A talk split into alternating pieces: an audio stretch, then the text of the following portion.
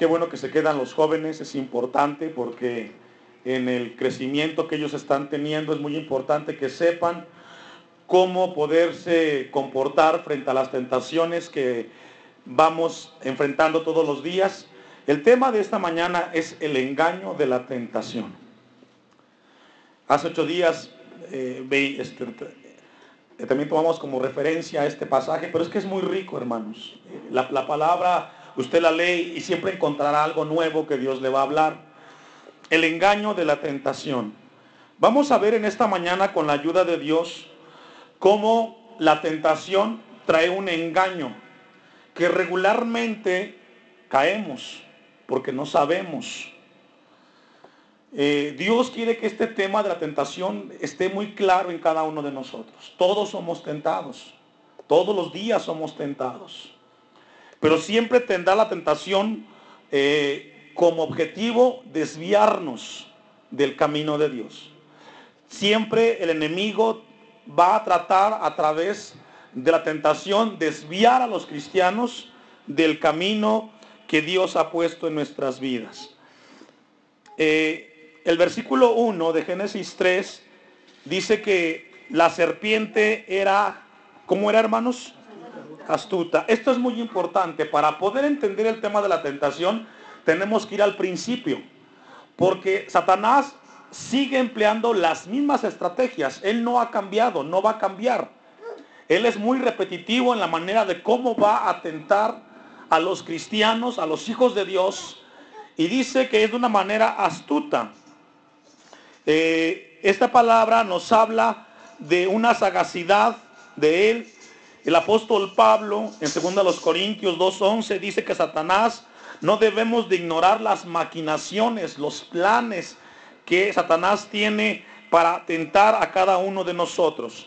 Voy a invitarle a que vayamos a 1 los Corintios capítulo 10 versículo 1 y dejo un apartado ahí en Génesis 3 porque vamos a regresar para estudiar esa parte del Génesis eh, donde encontramos el principio, cómo se dio la tentación y cómo se sigue dando, porque reitero, es repetitivo Satanás y a cada uno nos va a tentar de la misma manera. No tenemos que ignorar, mis hermanos, que Satanás constantemente está maquinando a tentarnos, a incitarnos a hacer aquello que no le agrada a Dios.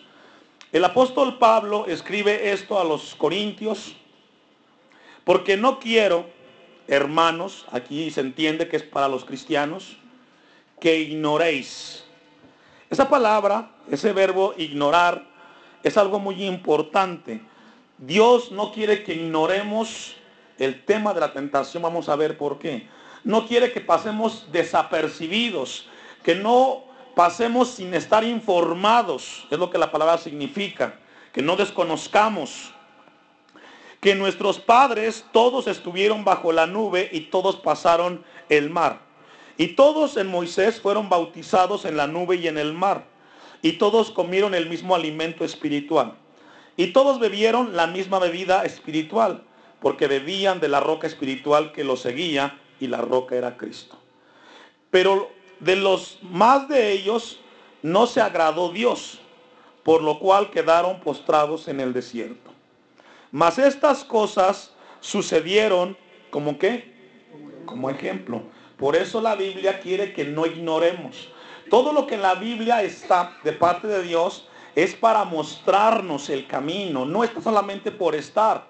Lo que escuchamos esta mañana está porque Dios quiere hablarnos, exhortarnos, amonestarnos, aconsejarnos, que tiene un ejemplo. Dice la palabra eh, que estas cosas sucedieron como ejemplos para quienes, para nosotros, para que no codiciemos cosas malas. Fíjese que siempre en la tentación va a aparecer la codicia, siempre. Vas a codiciar el carro que no es tuyo, la casa que no es tuyo, el trabajo que no tienes, la mujer que no es tuya, el hombre que no es tuyo. Vas a codiciar, siempre va a aparecer la codicia en la tentación. Codiciaron cosas malas, como, como ellos codiciaron. Ni seáis idólatras, como algunos de ellos, según está escrito también, va a aparecer la idolatría dentro de la tentación, siempre. Eh, dice, se sentó el pueblo a comer y a beber y se levantó a jugar. Ni forniquemos, también la fornicación está implícita dentro de la tentación. Siempre la parte sexual será parte de las tentaciones en los cristianos y en todos los seres humanos. Como algunos, eh, dice, como algunos de ellos fornicaron y cayeron en un día 23 mil. Y este es un punto importante. Ni tentemos al Señor como también algunos de ellos le tentaron y perecieron por las serpientes. ¿Qué hizo Israel en el desierto? Tentaron a Dios. Esa palabra tentar, hermanos, habla de poner a prueba a Dios. ¿Será que Dios puede cambiar esto? Que lo haga si es Dios. ¿Será que Dios puede darme el dinero que necesito? Pues que lo traiga. Tentar a Dios es el peor asunto que puede hacer un cristiano. Retar a Dios. Muchos lo hacen. Muchos le dicen, pues reclámele a Dios lo que usted le pidió porque tiene que cumplirle. Usted declare y usted tiene que recibir. El pueblo tentó a Dios en el desierto cuando le pedían alimento. Dice, como también algunos de ellos le tentaron. Ni murmuréis, como algunos de ellos murmuraron y perecieron por el destructor. La palabra murmurar tiene un significado en el griego, rezongar. lo hace común. Conocemos esa palabra. Hay gente que le rezonga a Dios, ¿usted qué cree que sí? Hay mucha gente que le rezonga a Dios. ¿Por qué tengo que hacer las cosas que Dios quiere? ¿Quién es Él para que dirija mi vida? ¿Y cómo voy a, dirigir mi, familia como Dios quiere? ¿Quién es Dios para mandarme? Y hay gente que le rezonga a Dios. Aún más cristianos. La palabra murmurar es rezongar.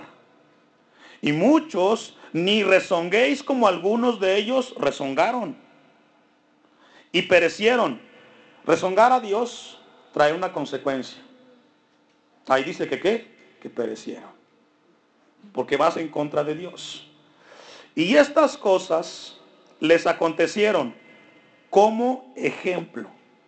Tentaron a Dios, le rezongaron a Dios y quedó eso establecido como ejemplo, dice, y están escritas para qué? Para amonestarnos. ¿A quiénes? A los cristianos, a nosotros, a quienes han alcanzado los fines de los siglos. Somos la generación del siglo XXI, la última generación. Y véate, y ponga atención al versículo 12. Así que el que piensa estar firme, ¿qué dice? ¿Qué significa eso? Nunca digas, a mí no me va a pasar. Mejor cuídate.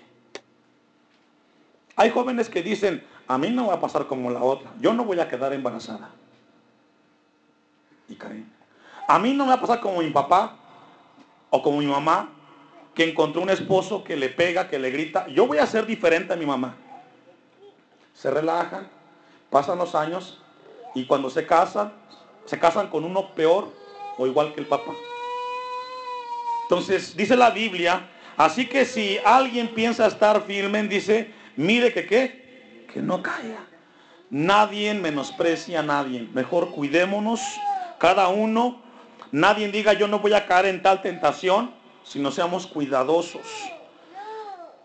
El versículo 13, ponga atención. No os ha sobrevenido ninguna tentación que no sea humana. Esto ya lo vimos. Todas las tentaciones son que humanas. Todas se pueden superar. Todas hasta la que usted está viviendo. Pero fiel es Dios. ¿Dios es qué? Fiel. Que no nos os dejará ser tentados más de lo que podáis resistir. Es decir, todas las tentaciones, mis hermanos, se pueden alcanzar la victoria siempre y cuando vayamos a Cristo Jesús. Sino quedará también, dice, juntamente con la tentación la salida para que podáis, que dice, soportar. Vamos a ver con la ayuda de Dios era un poco de introducción en cuanto al tema, los ejemplos que están en la Biblia que nos enseñan para amonestarnos. No, no debemos de ignorar las maquinaciones del enemigo en nuestras vidas. Él anda como león rugiente buscando a quien devorar y casi siempre devora al más débil en la fe. Casi siempre. porque es el que se aparta.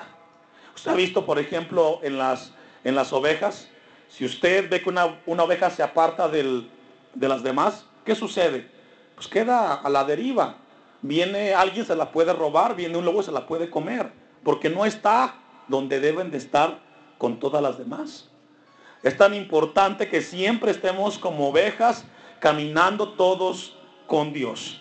Vamos a regresar a Génesis capítulo 3, versículo 1. Y vamos a ver, con la ayuda de Dios, dónde está el engaño en la tentación.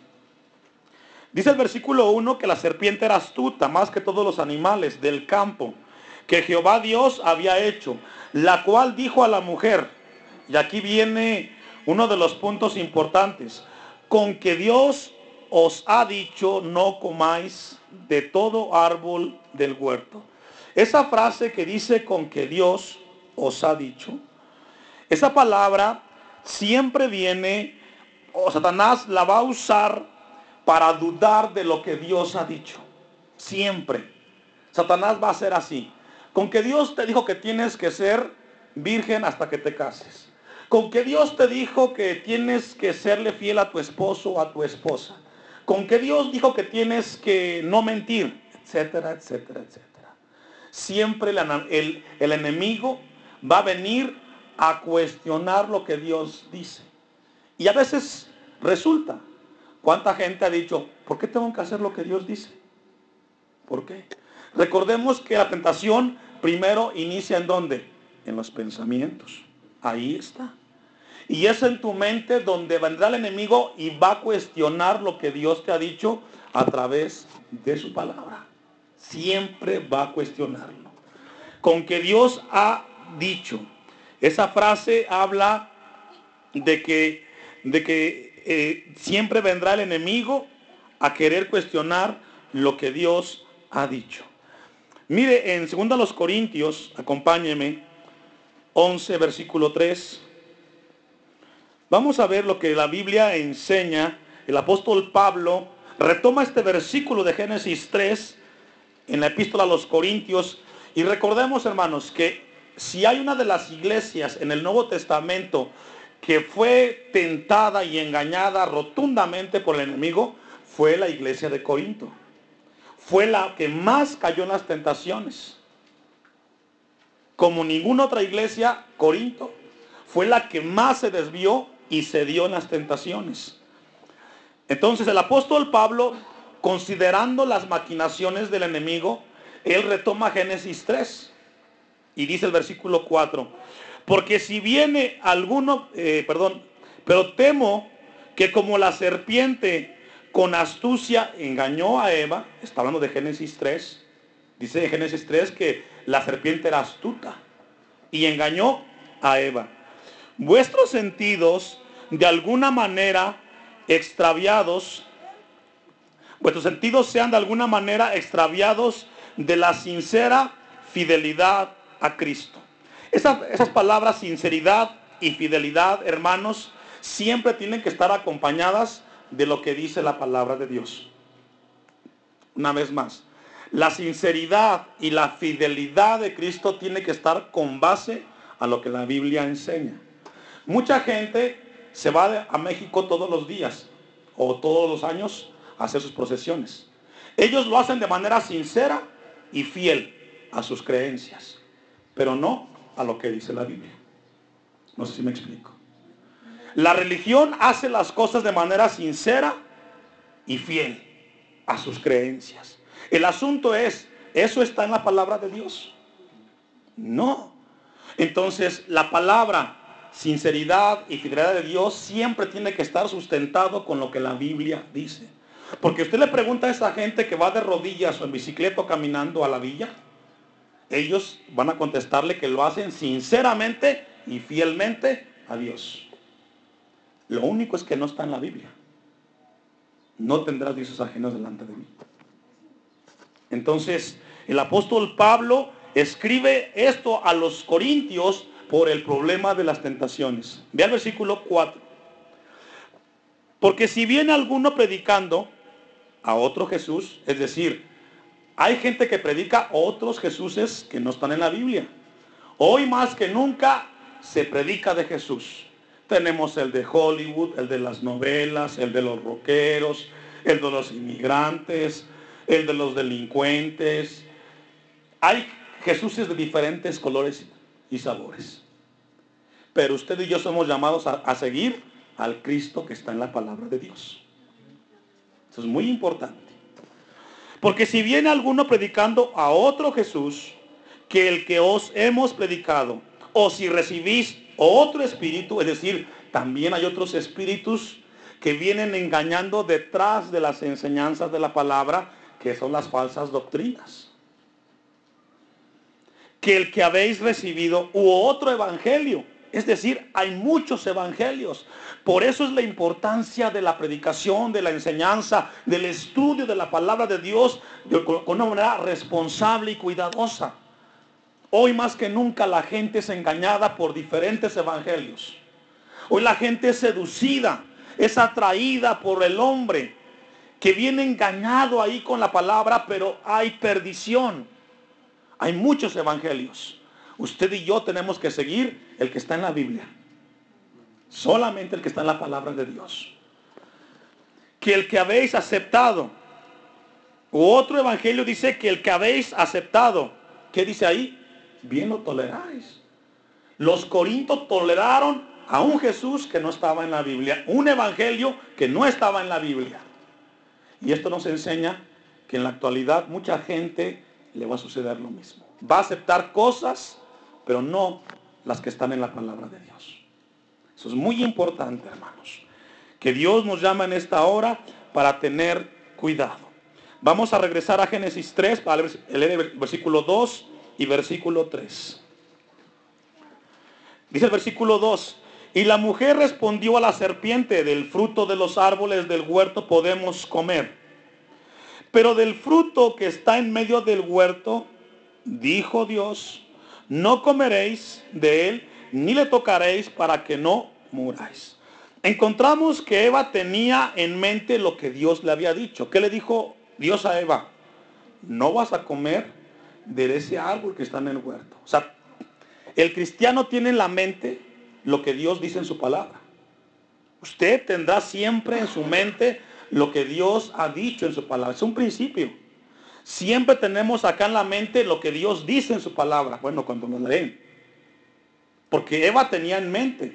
Dice el versículo eh, ahí que leímos. Dijo Dios. Esa frase dijo Dios nos habla de que Eva tenía en la mente lo que Dios le había dicho. Pero vemos que Eva le da lugar en su vida a cuestionar lo que Dios dijo.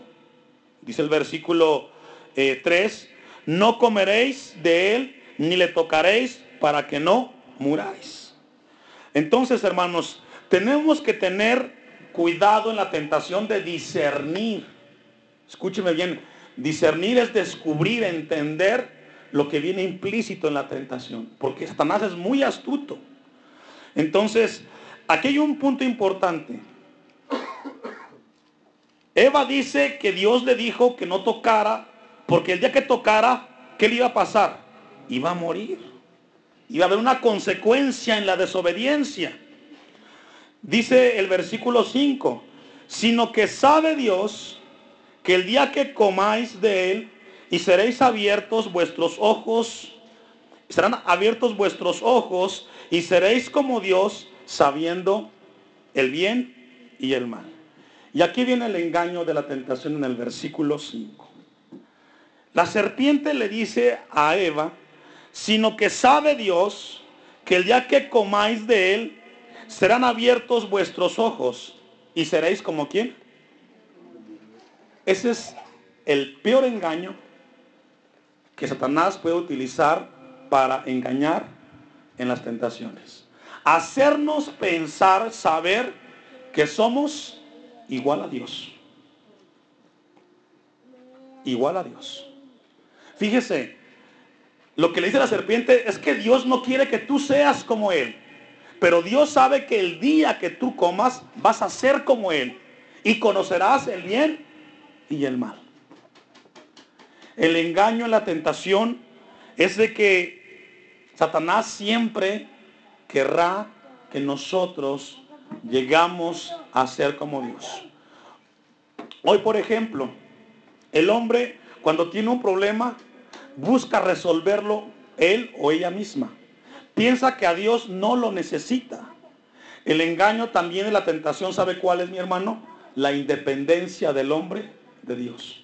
El hombre cuando es tentado piensa que no necesita a Dios para resolver sus problemas, para resolver su vida. Y es aquí donde tenemos que tener muchos cuidados. Otro punto importante que encontramos en este versículo 5, mi hermano, es que encontramos una verdad a medias. Vamos a leerlo una vez más. Dice el versículo 5, sino que sabe Dios que el día que comáis de él, serán abiertos vuestros ojos y seréis como Dios, sabiendo el bien y el mal. ¿El hombre sabe el bien y el mal? Sí, usted sabe distinguirlo. Sabemos distinguir lo que a Dios le agrada, lo que a Dios no le agrada, lo que es bueno y lo que es malo. Eso es cierto. Pero la pregunta es, ¿seremos capaces de ser semejantes a Dios? ¿Sabe qué es lo más terrible para alguien en la vida? Aprender de medias verdades. Porque una media verdad es peor que la mentira. Porque te lleva al error, te lleva a alejarte. Entonces encontramos aquí una media verdad. Mira, acompáñame a Filipenses capítulo 4, versículo 10.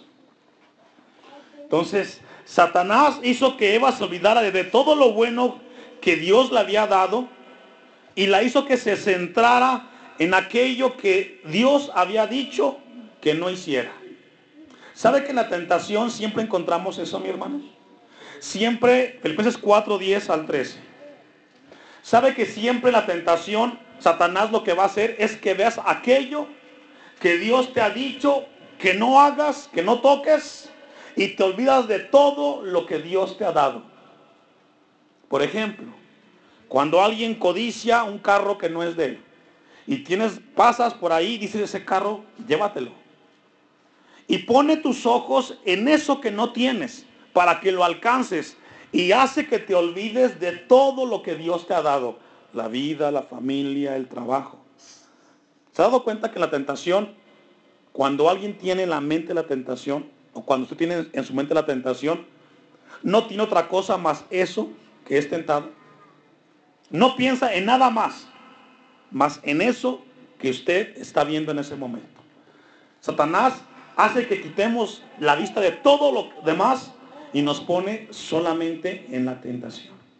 El apóstol Pablo dice, en gran manera me gocé en el Señor de que ya al fin habéis revivido vuestro cuidado de mí, de lo cual también estáis solícitos, pero os faltaba la oportunidad. No lo digo porque tenga escasez, pues he aprendido a contentarme cualquiera que sea mi situación. El apóstol Pablo, como un hombre maduro en Cristo Jesús, sabía estar contento con lo que tenía en ese momento. Dice el versículo 12, sé vivir humildemente y sé tener abundancia. En todo y por todo estoy enseñado. Fíjese. Es decir, pasa por la enseñanza. Así para estar saciado como para tener hambre. Así para tener abundancia como para padecer necesidad. Todo lo puedo que dice en Cristo que me fortalece. El apóstol Pablo no tenía problemas. Si tenía, gloria a Dios. Si no tenía, gloria a Dios. Pero hay gente que cuando no tiene algo es tentado para tener aquello y no estamos contentos con lo que Dios nos ha dado. Siempre el enemigo hará que pongamos los ojos no en lo que Dios nos ha dado, sino en aquellos que Dios nos ha limitado que no hagamos. Ahí está el engaño. Cuando alguien pasa y ve un dinero que no es de él, no se pone a pensar en todo lo que Dios le ha dado en todos los años anteriores, sino que él quiere lo que está ahí que no es de él. La tentación o el engaño es que te olvides de todo lo que Dios te ha dado para que alcances lo que Él te ha dicho que no alcances. Vamos al versículo 6 de Génesis 3. Génesis 3, versículo 6 dice, y vio la mujer que el árbol era bueno para comer. Ese verbo vio, ver, ra en el, en el hebreo, habla de observar, de percibir, de conocer, de descubrir. Todo eso hizo Eva en ese momento. Ella observó, percibió, examinó y descubrió que el árbol era bueno y que era agradable, fíjese, a los ojos. A los ojos de ella era agradable. Y árbol codiciable para alcanzar, que dice, la sabiduría. Ese es el engaño más grande, vamos a ver por qué. Aquí vemos a Satanás que le hizo entender a Eva que al comer de este árbol prohibido iba a alcanzar ser a Dios, ser como Dios y alcanzar sabiduría. Vamos a ver si lo logró con la palabra de Dios. Dice que tomó de su fruto y comió y dio también a su marido, el cual comió. Es decir, Adán no fue engañado por Eva. Él solito comió. No lo obligaron. Y esto nos enseña que nadie es obligado a hacer lo que no quiere hacer. Cada quien toma las tentaciones o se aleja de ellas. Nadie nos va a obligar. Están ahí. Dice que él comió así como ella. Entonces vemos a Eva que está en, esa, en ese deseo de querer alcanzar la sabiduría. Acompáñeme a 2 de Pedro capítulo 1 versículos 3 y 4. Este versículo 6 de Génesis 3, vemos que la tentación que Eva estaba recibiendo en ese momento tenía un propósito. El propósito era que si podía vivir sin depender de Dios, fue ella estimulada a hacerlo por sí mismo. Y encontramos a Eva que ella dijo, sí puedo hacer las cosas sin que Dios esté conmigo. El apóstol Pedro dice, como todas las cosas que pertenecen a la vida, de aquí podemos encontrar el trabajo, todas las cosas materiales. Segunda de Pedro 1.3. Segunda de Pedro 1.3. Como todas las cosas que pertenecen a la vida, y a la piedad nos han sido, que dice? Dadas. Es decir, mi hermano, mi hermana, tú puedes ser muy inteligente, pero esa inteligencia alguien te la dio, no es tuya. Dios nos los dio. Es un regalo de Dios. Los dones que tenemos, Dios nos los dio. Es un regalo.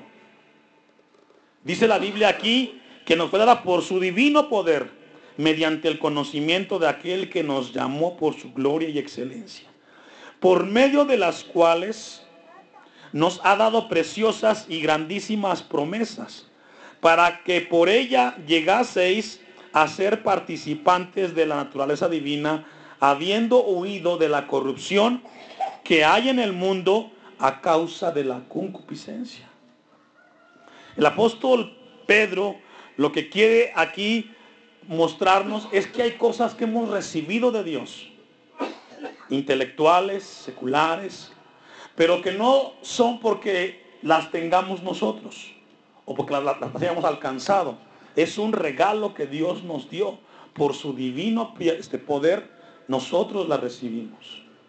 Entonces, encontramos en Génesis 3, versículo 6, vamos a regresar rápidamente, que la mujer vio que el árbol era bueno para comer y que era agradable a los ojos y árbol codiciable para alcanzar la sabiduría. ¿Y qué hizo ella?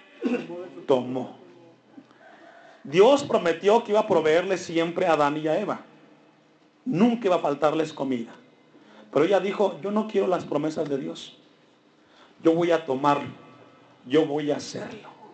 ¿Le ha pasado que para los cristianos la tentación más grande es dejar de depender de Dios? Por ejemplo, tienes un problema en tu trabajo, te correo, no tienes trabajo. ¿Y qué dices? Voy a resolverlo, voy a buscarlo. Antes de decir, como dijo Santiago, si Dios quiere. Si Dios quiere, voy allá, o voy acá, o me quedo aquí. ¿Qué hace el cristiano? Va y buscas en tus propias fuerzas resolver el problema. Dices, no quiero a Dios en este momento. Con tus hijos tienes un problema y lejos de orar, de buscar en la palabra, dices, buscar en la Biblia cómo corregir a mi hijo. Yo no dependo de Dios. Aunque no lo digas así con las palabras, pero lo haces. Y buscas o buscamos hacer las cosas sin depender de Dios. El engaño de la tentación, mis hermanos, es hacernos creer que podemos hacer todas las cosas sin que Dios esté en nuestras vidas. ¿Cuánta gente ha querido resolver sus problemas en sus propias fuerzas? Y dicen, ¿para qué quiero Dios? Dios no me funciona. Y lo hacen. Entonces el engaño está ahí. Hacernos creer que no dependemos de Dios. Ve al versículo 7. Entonces, como resultado de todo esto, dice, fueron abiertos los ojos de ambos. Esa palabra, hermanos, fueron abiertos los ojos de ambos. O esa frase, en el hebreo significa ver la realidad a tu alrededor. Es lo que significa esa frase. Ver la realidad a tu alrededor. Por ejemplo, alguien que fue tentado para tener una relación ilícita, de adulterio o fornicación. Después de que cometió el acto y pasan los minutos y los días, llega un momento que quedas con la realidad del asunto y dices, ¿en qué problema me metí? Cuando alguien vino y tomó el dinero que no era de él, y luego se dan cuenta que pasan los minutos y luego comienzas a ver la realidad del asunto de la tentación en la cual caíste. Cuando codiciaste lo que no era tuyo y pasa el momento y dices, no sé qué problema me, me logré meter. ¿Sabe que en ese momento Adán y Eva entendieron la realidad de haber caído en la tentación? Y dice el versículo 7, y conocieron que estaban, ¿qué dice? Desnudos. Fíjese, qué, qué, cosa tan tremenda cuando alguien después que cayó en la tentación cae en la realidad de las cosas. Imagínense, por ejemplo, alguien, mencionábamos el ejemplo de la fornicación del adulterio. ¿Qué siente? Cuando se da cuenta que embarazó a alguien que no es su esposa o a la novia. Dicen, ¿qué problema me metí? ¿Ahora qué hago? Tomaste dinero que no era tuyo. Ya se dio cuenta el jefe. ¿Y ahora qué vas a hacer? En ese momento son abiertos los ojos, viendo la realidad de la vida. La realidad no era lo que te manejaba Satanás, sino lo que ahora estás viviendo. Dice ese verbo que está ahí, conocieron, que estaban desnudos. ese verbo conocer, yadá en el hebreo, significa saber, entender, comprender. Es decir, estaban en ese momento comprendiendo, entendiendo, conociendo las consecuencias de su desobediencia a Dios, de haber caído en la tentación. Entonces, vemos que el versículo 7 dice que entonces cosieron hojas de higuera. Pero hay una palabra ahí muy importante, hermanos. Esa palabra muy importante es desnudos, que estaban desnudos. Esa palabra significa o tiene dos definiciones en el hebreo. Desnudos sin vestido y desnudos sin bienes materiales y sin recurso. Es decir, ellos cuando fueron y cayeron en su realidad, se dieron cuenta de su desnudez, literalmente, pero también sin su bienestar material y sin recursos. Se dieron cuenta que no pueden ocultarse de Dios. Se dieron cuenta que haber caído o haber cedido en la tentación, se quedaron como libros abiertos. No tenían recursos de cómo ellos poder salir adelante. No tenían cosas materiales. ¿Sabe que el engaño o ceder en la tentación, mis hermanos, siempre nos llevará a quedarnos en bancarrota delante de Dios? Sin recursos de cómo justificarnos. Porque puedes decir miles de pretextos. Es que me peleé en mi casa con mi esposa y me incitó a esto, me peleé en mi trabajo, hice esto. Serían excusas solamente que nunca justificarán el por qué cediste en la tentación. Ahora viene la pregunta que está atrás. Le dijo la serpiente a Adán y a Eva o a Eva y Adán, que el día que comieran del fruto iban a, iban a ser semejantes a Dios. ¿Lo fueron? Les prometió que iban a ser sabios. ¿Lo lograron? No. Satanás te va a endulzar y te va a decir, no te preocupes, Dios no se va a dar cuenta. Tú vas a ser más inteligente que el otro. Y al final todo lo que te diga, nunca te lo va a cumplir. Fue un mero engaño. El engaño detrás de la tentación es hacernos pensar que vamos a encontrar un beneficio al ceder en la tentación. No, iglesia. Él es un tramposo, un embustero, que es astuto, pero que nunca cumplirá todo lo que te va a decir. Dice el versículo 7, que entonces ellos cosieron hojas de higuera y se hicieron delantares. Después de pecar, Adán y Eva le sucedió algo. Se sintieron culpables y avergonzados por su desnudez.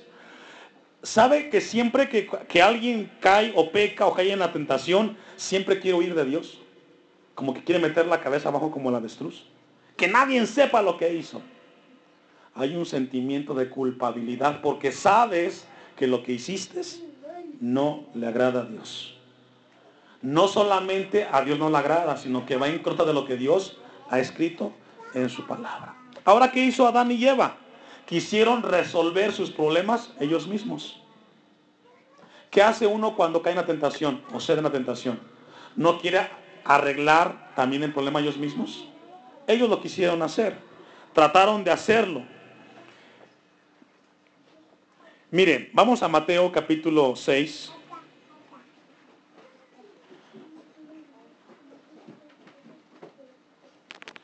Mateo capítulo 6.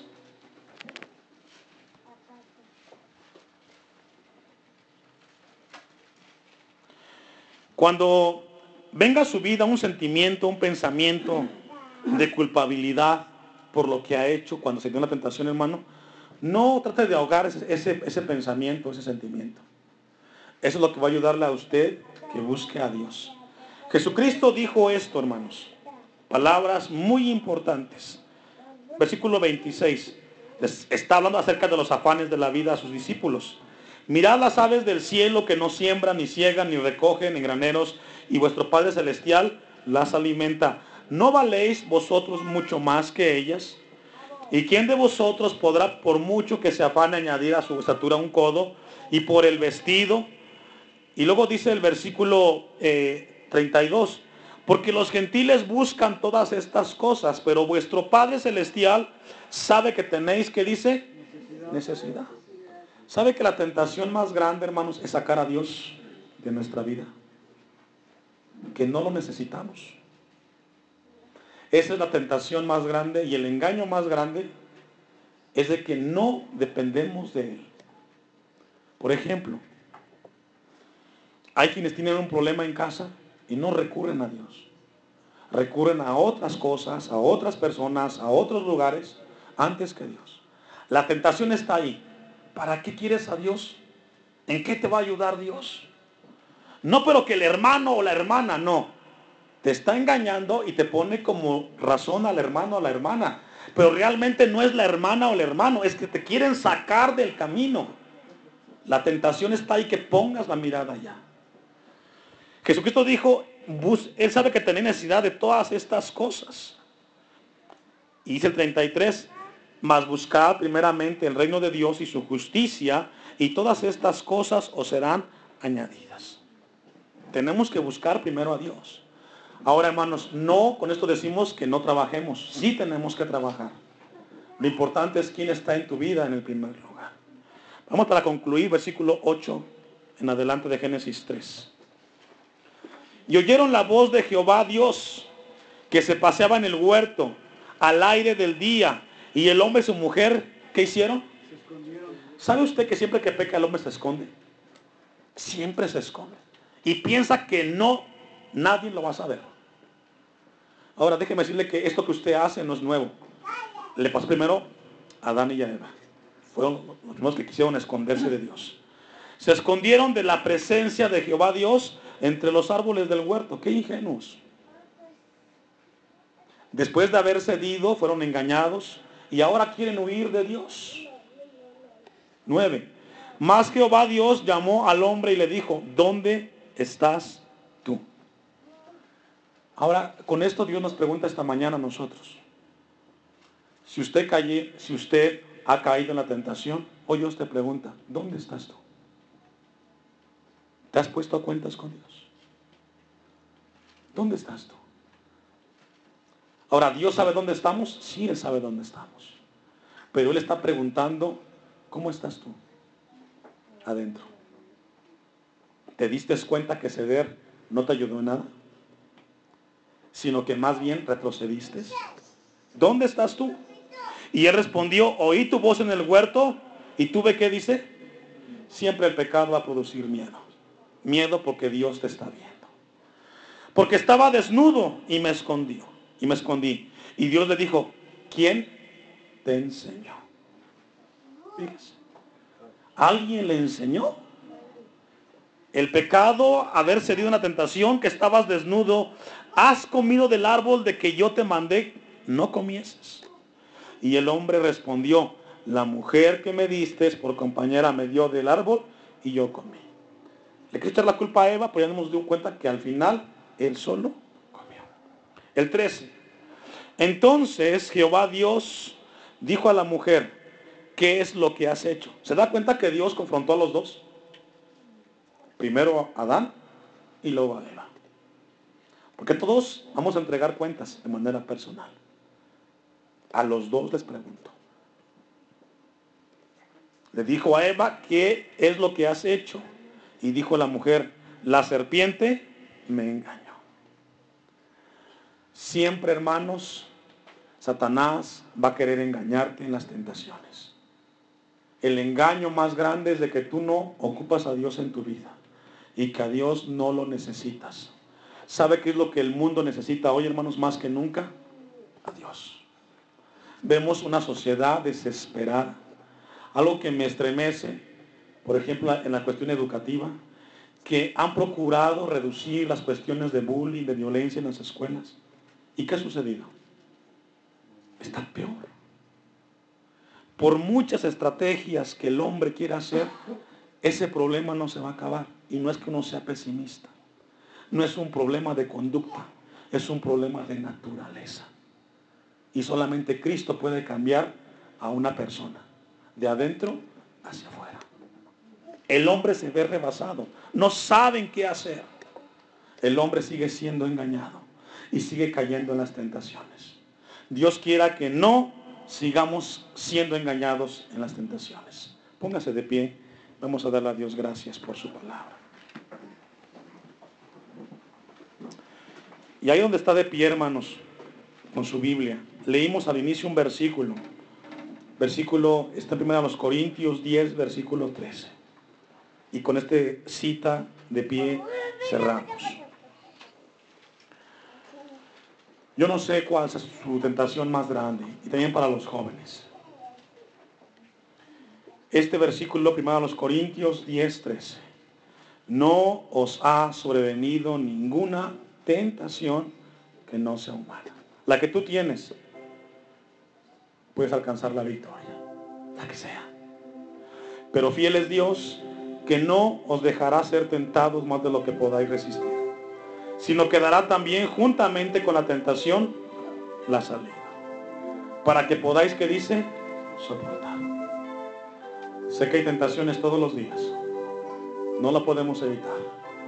Dijo Lutero, no puedes evitar que en tu cabeza huelen pajaritos, pero sí puedes evitar que hagan nido en tu cabeza.